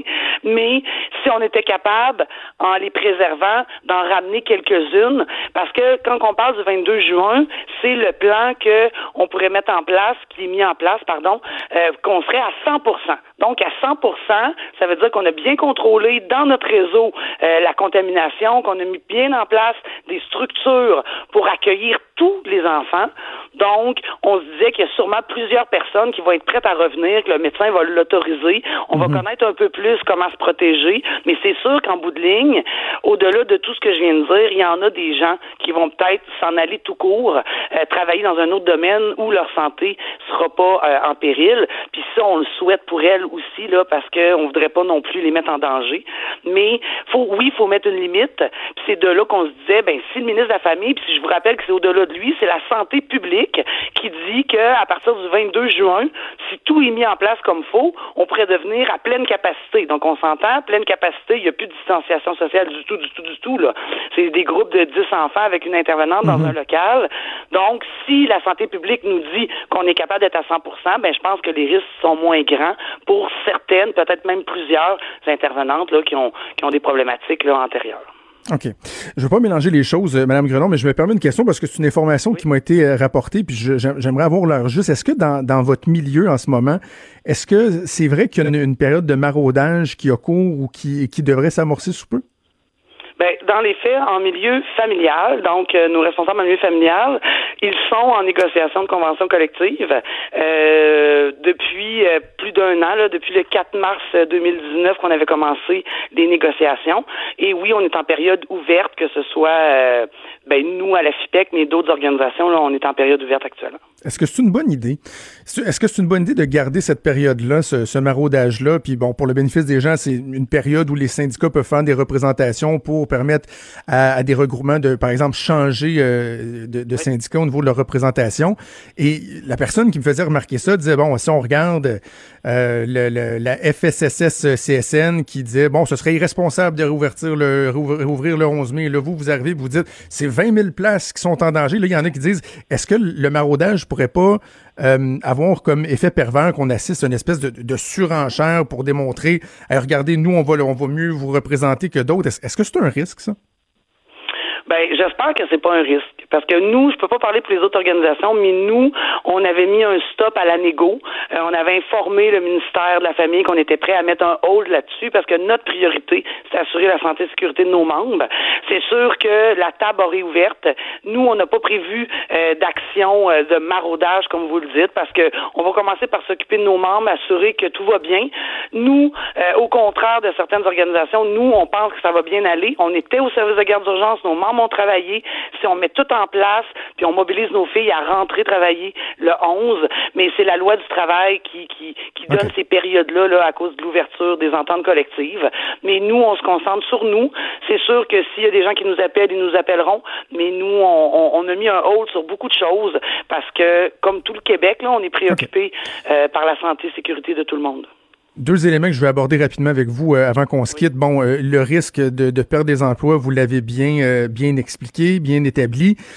mais pour celles qui vont réouvrir lundi, il y a certaines craintes, il y a des informations qui sont contradictoires qui circulent. Donc, si je vous demande à vous aujourd'hui, Madame Grenon, pour ce qui est de la disponibilité du matériel, moi du côté du gouvernement, on me dit c'est pas un problème, les commandes vont, vont partir dans les prochaines heures. Est-ce qu'on est en mesure de rassurer les personnes que vous représentez sur cette disponibilité-là? Euh, ben nous, le ministre Lacombe nous a aussi dit la même chose. Qui, euh, j'ai eu une rencontre avec lui hier. Euh, il nous rassurait. Ben moi, je suis encore, je suis quand même quelqu'un de positif. Donc, selon moi, d'ici vendredi, le matériel va arriver, mais là, il faut qu'il arrive, parce que Dr Massé de la santé publique nous dit, si vous n'avez pas votre matériel, là, vous devez pas travailler. Fait que c'est sûr que nous, on a cette petite inquiétude là, mais si rapidement ils ont pesé sur l'accélérateur, le matériel va arriver, parce que c'est eux là qui financent, que ce soit en milieu familial ou en CPE. Puis puis on lui a dit hier de, de, de nous interpeller s'il y avait besoin rapidement qu'on fasse circuler l'information pour que euh, tous nos membres, là, soit s'il faut qu'ils se déplacent, aller le chercher à quelque part, là, pour qu'on soit capable d'être des partenaires là-dedans. Euh, c'est sûr que les, les, jours avancent, là, donc on va souhaiter que ça commence à, mhm. arriver dans le réseau. Mais euh, moi, je suis confiante. Là, je suis confiante, mais s'il y a besoin de nous, de nous être, s'il veut qu'on l'aide, pardon, à appeler là, les gens là, pour qu'ils puissent aller récupérer le matériel, on est là. OK. Si on revient au tout début de la crise, une des premières mesures qui a été annoncée par, euh, par euh, le gouvernement du Québec, puis même, je dirais, par plein d'autres gouvernements, c'était de s'assurer qu'une personne qui pense avoir contracté la COVID-19 euh, ne reste pas en emploi par peur de perdre du salaire. Donc, on disait, si vous, vous pensez que vous l'avez, vous devez vous isoler, ou vous l'avez, on va vous compenser. Et là, je voyais des informations contradictoires encore là, à savoir si, par exemple, une, une, une, responsable, une propriétaire d'un service de garde en milieu familial contracté la COVID-19, est-ce qu'elle était pour être compensée ou non? Est-ce qu'on a l'air juste là-dessus? Euh, oui. Mais dans le fond, ça, va être deux, euh, deux chemins différents, pour être clair là, euh, pour vous. Pour le milieu familial, donc pour la responsable en milieu familial, que ce soit elle qui attrape la COVID ou un enfant de son groupe, si de toute manière, il faut contacter tout de suite la direction de la santé publique. Donc, la santé publique fermerait le milieu soit pour mettre euh, la responsable en isolement ou parce que les enfants ou tout le monde et que le milieu est complètement fermé, elle va être pleinement rémunérée durant le temps que la santé publique demande que ça soit fermé. Donc, pour la responsable, on a obtenu ça. On est vraiment content parce que c'est un risque au travail. Pour l'éducatrice, c'est un petit peu différent. Je vous explique. C'est que ça se peut euh, que l'éducatrice qui l'attraperait, euh, que ça vienne pas du CPE, mais bien mhm. euh, peut-être de son conjoint parce qu'il travaille, un exemple, il serait médecin. Euh, ben là, ça va être sur ses assurances salaires parce qu'on n'est pas capable de prouver que c'est au travail. Et si c'est prouvé que c'est au travail, donc c'est le CPE qui appelle la direction de la santé publique, que le CPE soit fermé parce que ça se peut qu'il ferme pas, qu'il ferme juste des locaux, ou que l'éducatrice doit être mise en isolement, mais que ça vient vraiment du CPE, elle va être rémunérée. Donc, il y a seulement une partie là que si on n'est pas capable de prouver que ça vient vraiment du CPE, mais non peut-être de son conjoint, c'est un exemple que je vous donnais, ben là, elle va devoir aller sur les assurances salaires. OK, bon, on va suivre ça. Puis je rappelle que le, le ministre Lacombe qui, euh, qui, est dans, en, qui achève une interpellation à l'Assemblée nationale. Donc, on verra euh, qu'est-ce qui va ressortir de ça, si d'autres orientations pourraient être annoncées au cours des prochaines heures, euh, des prochains jours. Valérie Grenon, vous êtes présidente de la Fédération des intervenantes en petite enfance du Québec. Merci de nous avoir parlé. Bonne journée à vous. Bien, merci. Au revoir. Merci. La Banque Q est reconnue pour faire valoir vos avoirs sans vous les prendre. Mais quand vous pensez à votre premier compte bancaire, tu sais, dans le temps à l'école, vous faisiez vos dépôts avec vos scènes dans la petite enveloppe. Là. Hmm, c'était bien beau. Mais avec le temps, à ce compte-là vous a coûté des milliers de dollars en frais, puis vous ne faites pas une scène d'intérêt. Avec la banque Q, vous obtenez des intérêts élevés et aucun frais sur vos services bancaires courants. Autrement dit, ça fait pas mal plus de scènes dans votre enveloppe, ça. Banque Q, faites valoir vos avoirs. Visitez banqueq.ca pour en savoir plus.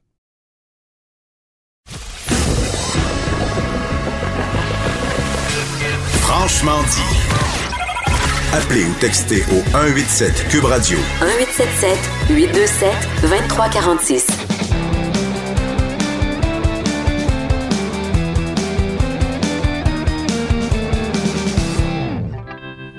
Chronique disque dur avec l'un des artisans de Cube Musique, Stéphane Plante. Salut Steph. Salut Jonathan, salut Maude. salut. Très bonne chronique dans euh, ben en fait pas c'est pas une chronique, c'est un texte dans l'actualité qui euh, qui fait euh, la critique si on veut de l'application Cube Musique et on s'entend que c'est pas quelqu'un dans la boîte là, c'est l'actualité. Puis vraiment dans l'ensemble très très très positif, c'est le fun de lire ça. On est très satisfait en effet du retour, le succès critique là, si on peut dire de l'application est quand même assez c'est des fois, il y a des petits points que, OK, on peut s'obstiner, mais quand même, on est très mhm. satisfait de, du retour euh, médiatique par rapport à euh, Bravo. Écoute, ce que j'aime de, ta chronique, j'aime toujours ta, ta, chronique, mais particulièrement en ces temps de pandémie, c'est que des fois, c'est un peu long, parler de la pandémie, des, des décès, tout ça, puis toi, tu viens comme changer le focus, nous changer les idées. Et là, tu nous parles du 20e anniversaire du décès de Dédé Fortin. C'est super. Ben oui, je sais. Hier, je te blague, je te blague. Dans les chansons ensoleillées, Hop la vie, aujourd'hui, c'est un petit peu plus triste, mais je trouve ça important de le souligner. Euh, c'était le 8 mai en 2000. Euh, en fait, dans la nuit du 8 au 9 mai, que Dédé Fortin, mais le, chanteur des colocs, s'enlevait la vie. Euh, moi, je me rappelle à l'époque que je venais de signer un bail pour un appartement près du parc La Fontaine, et puis je connaissais un peu les alentours, je me familiarisais avec la rue Rachel, tout ça. Et au bulletin de nouvelles, je vois, la télé jouait, je la regarde pas vraiment, mais là, je vois un immeuble de la rue Rachel, et je me dis, ben voyons, qu'est-ce qui est arrivé? Un drame familial, une descente de police? Et non, c'est là que j'ai appris dans la consternation que Dédé Fortin s'était enlevé la vie euh, dans son appartement. Et puis, personne n'avait vraiment vu venir. Aujourd'hui, on voit des signes avant-coureurs dans ses pièces et tout ça. Mais son œuvre se résume pas à des refrains douloureux. Ben, on va écouter le répondant. C'est souvent la chanson qu'on évoque en parlant de, de Dédé Fortin. On va écouter un petit extrait. C'est à cause de mon répondeur. Y a absolument rien sa cassette. Elle dit qu'à soir dans mon petit cœur, il fait frais. Y a des tracteurs partout dans la rue. Ils hmm. vont les mettre la neige ailleurs. On voit des perches des fois qu'on nous tend trop tard. Mais comment penser qu'il en, finirait comme ça? Puis des fois, les, les, les, chansons prennent une autre tournure, même avec le décès de quelqu'un. On réécoute les paroles, puis on dit ah, mon Dieu, quel appel à l'aide et tout ça, mais c'est pas si évident que ça au, mm. moment de, la sortie de la chanson, parce que il y en a des chanteurs qui ont, écrit des chansons très déprimantes à s'ouvrir les veines, mais qui sont morts de leur belle mort ou qui sont pas encore morts. Euh, je, je parlais de Léo Ferré il y a deux semaines, mais c'est une chanson triste, mais il est mort, le monsieur, à un âge vénérable et tout ça, puis Brel, la même chose. Renaud n'est pas encore mort. Pourquoi Dédé a fait ça? Je me souviens d'une lettre, euh, dans, je pense que dans le Voir à l'époque, c'était ça, c'est une fan qui écrivait Pourquoi Dédé? Et je trouve que ça résume tellement bien. Euh, et là, maintenant, on repense à Tassez-vous de là, euh, qui avait été présenté à l'époque, on disait, ben, c'était en hommage à son harmoniciste qui était décédé, Patrick Esposito di Napoli. Mais on se rend compte plus tard que Dédé a passé ses propres messages là-dedans. Tu sais, quand, il dit aidez-moi, aidez-moi, ben, on va écouter un, extrait, puis ça prend une autre tournure avec la, la mort de Dédé. Moi je fais mon chemin dans la foule en espérant qu'une chose, c'est d'avoir ton visage ou de t'entendre crier avec ta voix immense et ton cœur qui explose. Aidez-moi, aidez-moi. Moi je fais mon chemin dans la foule en espérant qu'une chose, c'est d'avoir ton visage ou de t'entendre crier. J'en ai plein mon casque, mais c'est pas encore. Mais tu sais, c'est sûr, encore là, c'est la même chose. C'est là, on dit peut-être qu'il y avait des messages par rapport à lui, mais tu sais, il n'est pas là pour, euh, pour répondre à ces questions-là non plus. Exactement. il peut pas l'expliquer, mais euh, selon, mettons, des témoignages qui avaient eu lieu de l'entourage de Dédé, il a passé ses propres messages en faisant parler euh, son ancien harmoniciste. Mais faut pas, je répète, faut pas limiter l'œuvre des colocs à des, des, chansons comme ça un peu plus euh, tristes, euh, parce que ceux qui l'ont vu en spectacle, Dédé, les colocs, on, on garde en tête l'image d'un frontman, peut-être un des meilleurs au Québec à ce moment-là, qui était dynamique, jovial, il était souriant sur scène. Euh, puis même, il y avait un sens de la répartie, un sens de l'humour. Des fois que le public l'interpellait, il répondait. Euh, et c'est drôle parce que vite fait, le, groupe va avoir une réputation de groupe de party. Plus tard, on, le verra, le D va vouloir changer un petit peu cette approche-là. Mais le groupe, avant même de signer euh, sur une compagnie de disques, traînait déjà cette réputation-là d'être un groupe à voir live, qu'on les connaisse ou pas. Et puis, ils sont arrivés dans un contexte aussi où les groupes québécois ressortaient leur guitare. Euh, ben, il y avait Evelyn Pingouin, Parfait Salaud, même Jean Leloup change un peu de style à ce moment-là. Les colocs sont un peu dans cette mouvance-là, mais ils ont poussé beaucoup plus loin, peut-être l'exploration. Euh, aussi une fierté de chanter français pour les groupes québécois qui, qui faisaient surface et sur scène. Je veux dire, il y avait mon oncle Serge dans début. Euh, il y avait ben, Pat Esposito des Napoli, c'était toute une bête de scène aussi. Il était bien entouré d'aider. Donc, le groupe, autant c'était au Quai des Brumes sur une petite scène ou Festival d'été de Québec, c'était un show euh, très enlevant. Il y avait pas... Euh, il se donnait à 100% pour chaque spectacle. puis l'album sort finalement, le premier album éponyme en 93. écoute, quand j'ai entendu ça la première fois, j'avais juste le goût faire du pouce, puis venir sur la rue Saint-Denis, puis faire le party n'importe où. Euh, c'était un mélange de blues, du swing, de la chansonnette, du country, du rock. Et je me souviens même que l'humour de Dédé se lisait juste dans les détails de la pochette, parce que tu pouvais lire en petit caractère pour expliquer l'erreur de concordance de temps de verbe dans Julie. Dans le livret, ça disait, j'ai pas la, pochette sous les yeux, mais ça disait à peu près euh, OK, je sais que au lieu de si t'étais pas si jeune, je t'aurais pris, on aurait dû écrire si t'étais pas si jeune, je te prendrais.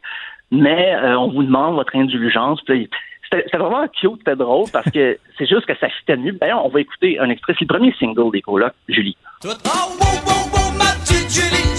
si jeune, je t'aurais pris. Dis-toi que je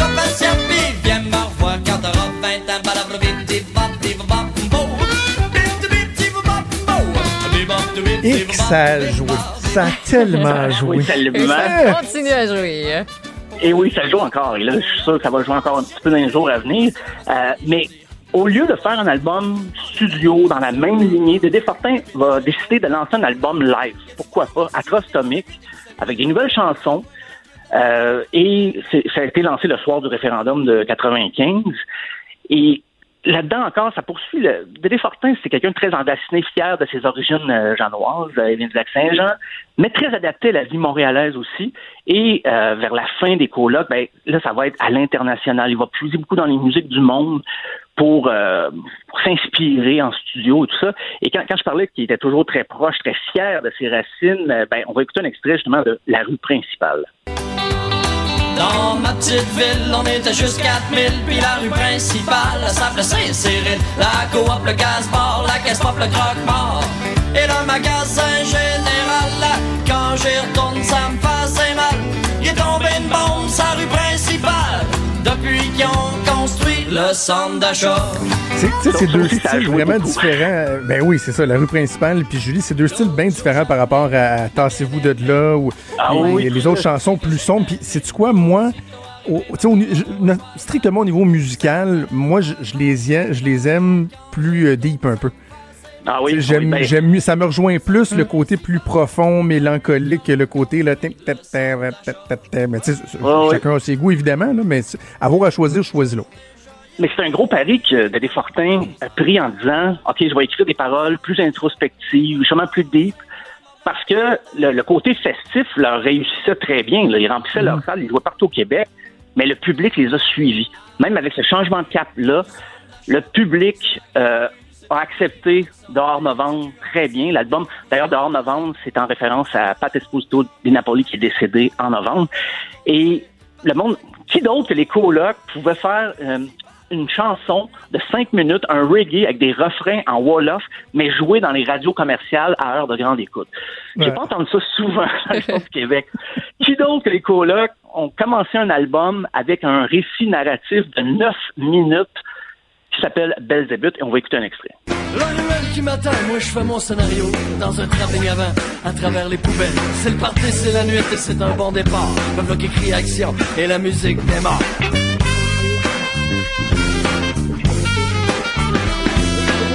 Contre-plongée, je remarque un mouvement, un gros matou. Moi, ça, je connaissais pas ça. J'avais jamais entendu ça.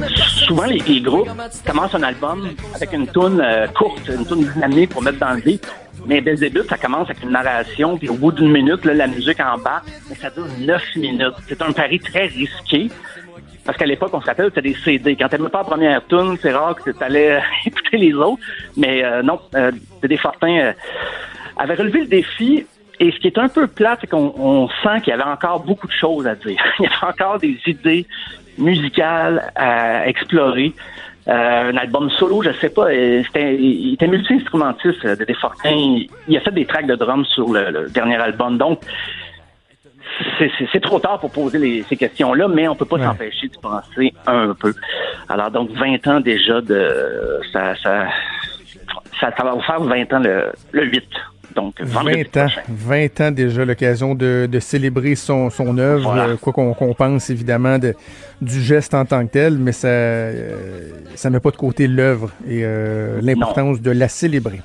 Content qu'on ait, plus, euh, qu'on ait pu en discuter ensemble. Mon Dieu, c'était une drôle de tournure de phrase, mais c'est comme les colocs, je trouvais que ça sonnait mieux. Ça, ça, ça, ça sonnait mieux. Qu'on ait plus, euh, qu'on ait plus en parler ensemble. Merci Stéphane, on se reparle bientôt. À bientôt. Salut. La Banque Q est reconnue pour faire valoir vos avoirs sans vous les prendre. Mais quand vous pensez à votre premier compte bancaire, là, tu sais, dans le temps à l'école, là, vous faisiez vos dépôts avec vos scènes dans la petite enveloppe. là. Hmm, C'était bien beau. Mais avec le temps, ce vieux compte-là vous a coûté des milliers de dollars en frais, puis vous ne faites pas une scène d'intérêt. Avec la Banque Q, vous obtenez des intérêts élevés et aucun frais sur vos services bancaires courants. Autrement dit, ça fait pas mal plus de scènes dans votre enveloppe, ça. Banque Q, faites valoir vos avoirs. Visitez banqueq.ca pour en savoir plus. Franchement dit. Jonathan Trudeau. Et Maude Boutet. Appelez ou textez au 187 Cube Radio 1877 827 2346. Cube Radio. Cube Radio. On va terminer avec la chronique de Maude. Tiens, je te laisse, euh, je te laisse le, le plancher. Parce que j'ai le droit Et, de faire euh, ce que je veux. Eh, Absolument, absolument. Et euh, de ce que je comprends, tu nous parles pas juste en plus de trucs en lien avec la COVID. Euh, non, c'est pas. Non. Ça a tout Bon, un lien avec la COVID, mais. euh, mais ouais, même la chanson en plus, parce que là, j'ai décidé de rajouter une chanson parce que euh, moi, quand j'ai des chansons la tête, il faut que je le partage. Il faut que les autres aussi l'aient que sorte. tête. Il faut que ça sorte. Puis, euh, tu sais, il n'y a pas juste des chansons liées à la COVID qui sont cucu qui disent coronavirus, virus, Coco, corona, rara, coronavirus. Euh, Il y en a des. euh, moi non plus, plus capable. Euh, mais tu sais, les artistes sont super créatifs. Puis en temps de pandémie, mettons que quand tu as juste du temps devant toi, tu peux créer en masse. Et euh, c'est ce qu'a fait le groupe 21 Pilots. Donc, ils parlent de la COVID-19, mais dans une chanson sans dire COVID-19. On l'écoute.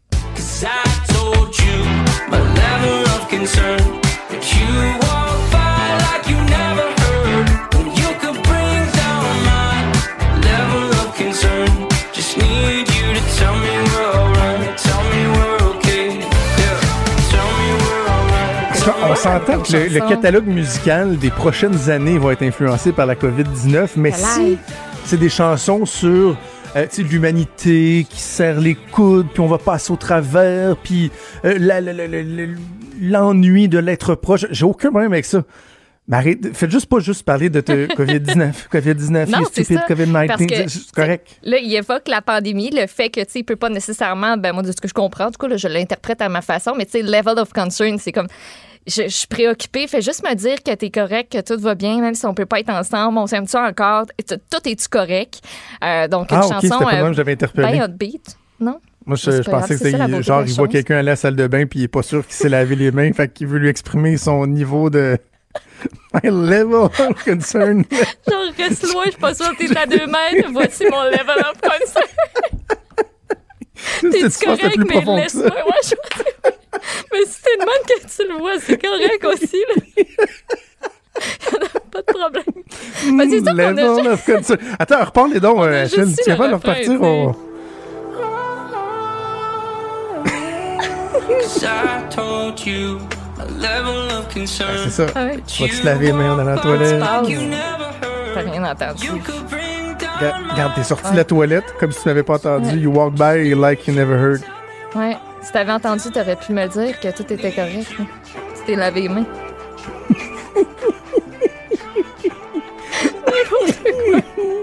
Moi, je pense que c'est ça. T'as pas pris de ton purée, pas pris de ton purée. T'avais les mains dans bobette. Ouais. Oui, Bon. re- remix. As enchaîné avec le compte Twitter que C'est là qu'on ramène notre sirène. Oh, wow, ça aurait Ah, été vrai. ça. Ah, à la fin, on va se faire, euh, on va se À faire plaisir. OK. Ouais, ouais, OK. Euh, mon premier vrai sujet, euh, oui, est en lien avec la COVID, mais sur le side, juste à cousin de la fesse gauche.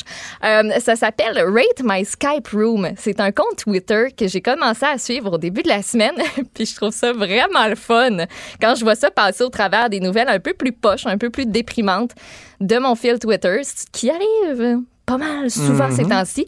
Euh, ce qui est particulier depuis le début de la pandémie dans notre façon de faire de la télé, c'est qu'avoir des invités sur les plateaux de télé, c'est non. Tu sais, tout le monde est à Ben partir de la maison, genre toi. Et tout le monde Il y a un décor. On dirait qu'ils ont le droit de faire ça. Hein? Ah, Radcan, ouais, tout le monde en parle. Ils ont des invités sur le plateau. Euh, bonsoir, bonsoir aussi. Ouais, mais tu sais, Euh, dans les. Moi, je te parle plus des bulletins de nouvelles. là. Par exemple, Ah, oui, je oui. regarde autant LCN présentement que RDI, que même euh, CNN, ça doit s'enligner vers ça. là, C'est une conférence de presse. Euh, mais tout le monde a un décor différent. Tout le monde est souvent à la maison. Et Mhm. l'administrateur du compte Rate My Skype Room recense tout plein de captures d'écran d'intervention à la Ok, je télé vois ça, ben sur oui. différentes chaînes américaines. Donc, si on était au Québec, il y a quelqu'un qui gère ce compte Twitter-là et qui regarde LCN euh, puis RDI, des chaînes de nouvelles en continu, et qui spot les invités et ce qui se passe en arrière-plan. Donc, pas juste...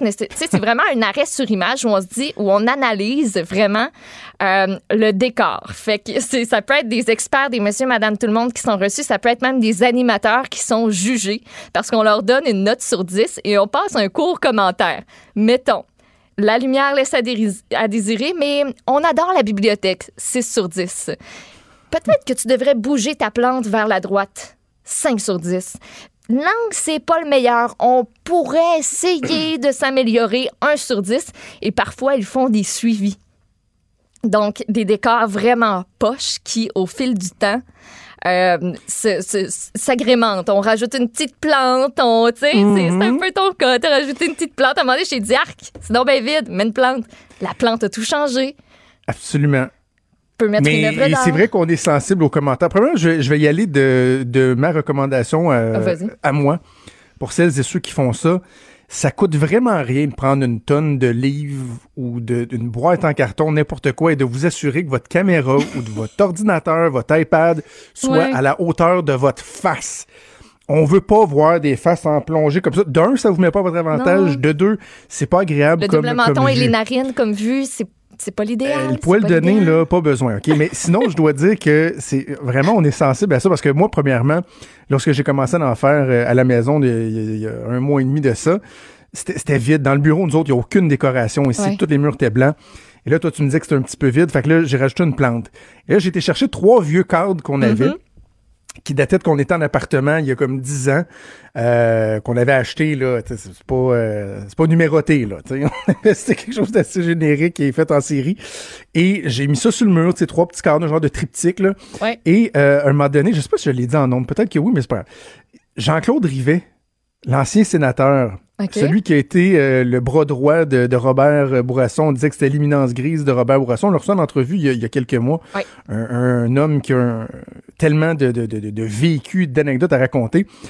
Il m'a écrit sur Facebook, il, sur- il a publié sur mon mur, le père privé, avec une photo de moi à l'écran LCN, en disant intervention toujours pertinente. Pour ce qui est des cadres cheap achetés chez Walmart, on repassera. C'est donc Le sénateur. Rivet m'a écrit ça. Fait une chance que c'était lui, parce que sinon, je l'aurais Oh, peut-être envoyé wow. promener. Mais là, j'ai dit, hey, le sénateur Rivet écrit ça. Donc, j'ai enlevé les trois cadres. Non, non, non. Et finalement, j'ai pris un cadre euh, très large qu'on a dans, dans le corridor ici, que j'ai posé à la place. Et là, en fin de semaine dernière, je trouvais que la plante, elle faisait pic-pic. Fait que c'est mon grand qui a été l'arroser, tu sais, il a donné une grande gorgée d'eau. Mais là, euh, ça c'est pas instantané, la réaction. Là, puis là, un moment donné, dans, dans la journée, je reçois un message d'un téléspectateur de LCN qui me dit « Je vous aime bien, Monsieur Trudeau, mais votre plante a l'air de sérieusement manquer d'eau. Vous êtes meilleur en analyse qu'en entretien de plantes. » que j'ai votre écrit « Monsieur, effectivement, c'est mon gars qui l'a arrosé ce matin. Puis là, le lendemain, il la m'écrit « Ah oui, ça s'est amélioré. » Donc, les gens regardent vraiment notre décor Oui, de, de, de chez nous avec moi, Skype et FaceTime. Là. Ben oui, moi, chaque fois qu'il y a quelqu'un, je regarde ce qui se passe en arrière. Tu sais, souvent, c'est dans le bureau avec une grosse bibliothèque et tout. Et euh, les notes de 10 sur 10 sont pas si rares que ça. Mais si j'avais à donner une note ici au Québec de 10 sur 10, ce serait à Félix Séguin. À chaque fois qu'on voit son décor, là, moi, je capote. La Ben mais grosse bibliothèque. Les... Non, il est chez eux. OK, Non, non, OK, non, quand il est il est chez eux, est parce chez que je le vois aussi des fois dans les bureaux de. TVA. A une belle grande bibliothèque. C'est blanc. Il y Ah a oui. de la plante, il y a de la verdure. Ça descend la petite plante qui, euh, qui coulisse. C'est pas le bon mot. Qui, euh, la petite plante descendante. Là. Euh, grimpante, Qui hein, rampante. c'est vraiment Ça, c'est sûr que c'est oui. Anaïs. Ana- Anaïs euh, Descaries, qui Ah, est ok, euh, la conjointe de Félix et qui est la chef de pupitre de la joute. Donc moi, la personne euh, à qui je parle le plus dans une journée quand il y a la joute, c'est Anaïs. Là. Je parle plus souvent OK. que ma blonde. C'est la conjointe euh, de Félix. Euh, Elle a, elle a beaucoup de goût, Anaïs. Donc d'après moi, c'est c'est plus Anna qui, euh, qui décore que Félix. Félix. Ben, Ben, je dis ça de écoutez, même, là, je vais poser je la vous donne question, là, un mais- 50-50. Votre décor est assez incroyable. Euh, hey, on a presque fini, puis j'ai juste fait euh, un sujet et Il reste cinq minutes. On passe, on passe au prochain. On jase de micro-ondes. Jonathan, je me pose la question. Est-ce qu'il va parle pas assez de falloir... micro-ondes. Non, pas assez. Est-ce qu'il va falloir un cours pour apprendre à se servir d'un micro-ondes? Je me pose de sérieuses questions. Pourquoi? Parce qu'en pleine pandémie de COVID-19, en Ontario, hier, là, moi, je regarde mon fil de presse, puis je vois passer un communiqué qui est titré de la sorte. Je le lis le mot pour mot. Le commissaire des incendies rappelle aux Ontariens de ne jamais stériliser de masque dans un four à micro-ondes. Ben non. Oh, les gens, les gens. Fait il faut le rappeler. Donc, je vais faire ce rappel-là aujourd'hui. Euh, John Pegg, il est commissaire des incendies de l'Ontario. Il a vraiment dû préciser que chauffer un masque au micro-ondes pour le décontaminer, ça pourrait causer un incendie. Il dit, ne faites jamais ça. Parmi les merveilles d'Internet ces temps-ci, il y en a beaucoup, beaucoup, euh, beaucoup. Paraît qu'il y a des internautes qui s'interrogent, qui échangent sur cette stratégie-là de décontamination, comme quoi si tu le mets une coupe de secondes au micro-ondes, boum, masque désinfecté, top Ah non, shape. mais non. Mais le micro-ondes, c'est pas fait pour ça. Puis si tu chauffes le tissu, ben oui, ton masque peut surchauffer, ça peut prendre feu. Puis en plus, il y a des masques jetables ou des masques en tissu qui ont un petit fil de métal au niveau du nez, Ben oui. des agrafes sur les courroies. Ça peut faire des étincelles. Ça peut te scraper le micro-ondes et ton appartement aussi, éventuellement. Et c'est pas juste en Ontario qu'on euh, tente des expériences avec notre micro-ondes. Tu sais, pas juste un masque qui peut être contaminé. Il y a un gars qui travaille dans une banque aux États-Unis qui raconte le drôle de moment qu'il vient de vivre dans une vidéo qu'il a mise sur Internet. Et on va l'écouter, je vous le traduis après. So I work at a bank, and I just had this guy come through the drive-up and asked if he could exchange some money. he put his money in the microwave to kill the corona? En gros, lui, il est crampé puis il a l'air de pas comprendre ce qui vient de se passer. Lui, il travaille au, au service à l'auto d'une banque. Et il y a quelqu'un qui est venu pour échanger de l'argent. Et il dit que ben, cette personne-là lui a remis des billets de 5 de 20 Là, on les voit sur les images. Il était brûlé parce que la personne les a mis dans le micro-ondes pour tuer le virus. Il a brûlé de l'argent. l'argent est complètement calciné, là. C'est débile à ce point-là. il veut l'échanger. Oui, il dit. C'est toi, toi, la banque sûre. reprend-les, tu sais. Je suis pas sûre que vous allez me l'échanger, mais pouvez-vous essayer d'au moins le déposer dans mon compte? Ça pourrait-tu fonctionner? Grand Donc, sachez que ça se passe présentement. Votre micro-ondes, utilisez-le pour réchauffer votre spaghette. OK. Hey, il nous reste deux minutes. Est-ce que tu veux nous parler des sondages, du sondage sur la consommation ou de l'initiative new-yorkaise? Moi, j'avoue que la consommation en pandémie m'intéresse consommation. beaucoup. Oui, parce Ok, qu'il y a plusieurs sondages qui ont été faits. Et euh, dans un article du Huffington Post du côté des États-Unis, on en a recensé plusieurs. Euh, donc, quelques chiffres en rafale. Le tiers des Américains, ça, ça me rejoint, dépensent pour compenser leur stress. Il y a une récente enquête de Credit Karma qui a révélé que 35% des répondants ont fait des achats impulsifs pour faire face au stress qui est engendré par la COVID. Donc, parmi ceux qui ont déclaré avoir fait des achats impulsifs, il y en a 45 qui ont déclaré dépenser de l'argent en raison du stress au moins une fois par semaine. Et un autre Hmm. 17 des achats impulsifs quotidiennement. Et on a euh, également révélé, là, grâce à cette enquête-là, qu'une personne sur cinq dépense plus maintenant qu'avant la pandémie. Moi, l'achat en ligne, ça va plus. Ça, ça va plus. C'est quoi Je- ton achat le plus impulsif que tu as fait à Euh, date? ben, je suis pas si impulsive que ça, vois-tu. J'ai une nouvelle stratégie. Je remplis mon panier, je me couche. Là, le lendemain, je reprends mon Tu téléphone, je dors dessus.